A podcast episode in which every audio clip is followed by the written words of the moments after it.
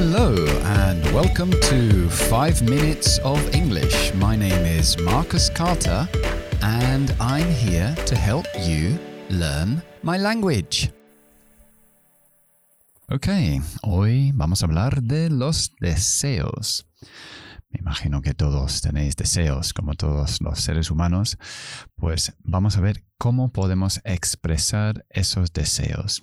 Y no con yo deseo hacer una cosa, sino con la estructura ojalá. Y en inglés podemos hacerlo de dos formas. Podemos utilizar I wish más sujeto.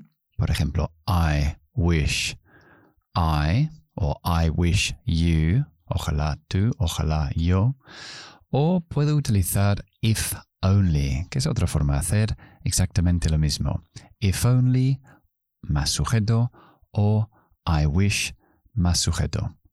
Bien, vamos a empezar con los tiempos verbales que podemos usar después de esas estructuras introductorias. El primero es para un deseo del presente.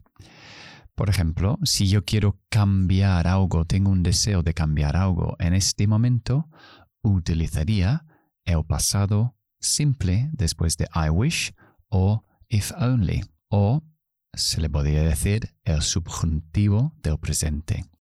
Entonces, imagínate que necesito un bolígrafo, pero no lo tengo para apuntar algo. Pues yo diría, I wish I had a pen. Ojalá tuviera un bolígrafo, pero no lo tengo. O también puedo decir, if only I had a pen. Es lo mismo. Bien, si queremos hacer un deseo en el pasado, que en realidad es un arrepentimiento de algún tipo, en lugar de utilizar el pasado simple, utilizamos el pasado perfecto. ¿Os acordáis que el pasado perfecto es had más un participio? Había más un participio, la tercera columna de los verbos irregulares. Bien, por ejemplo, podemos decir I wish I had eaten my lunch. Ojalá hubiera comido mi comida de mediodía. Es un arrepentimiento y podemos decir que es el subjuntivo de un pasado. I wish I had eaten my lunch. Bien, queda uno más. Hemos visto deseos de presente, arrepentimientos o deseos del pasado y falta el deseo del futuro. Y este em, siempre tiene que tener una connotación de molestia, algo que, que no te gusta. Y lo hacemos con el condicional, con would. Em, podemos decir, por ejemplo, I wish my neighbor would stop playing the guitar during the siesta. Ojalá mi vecino dejara de tocar la guitarra durante la siesta.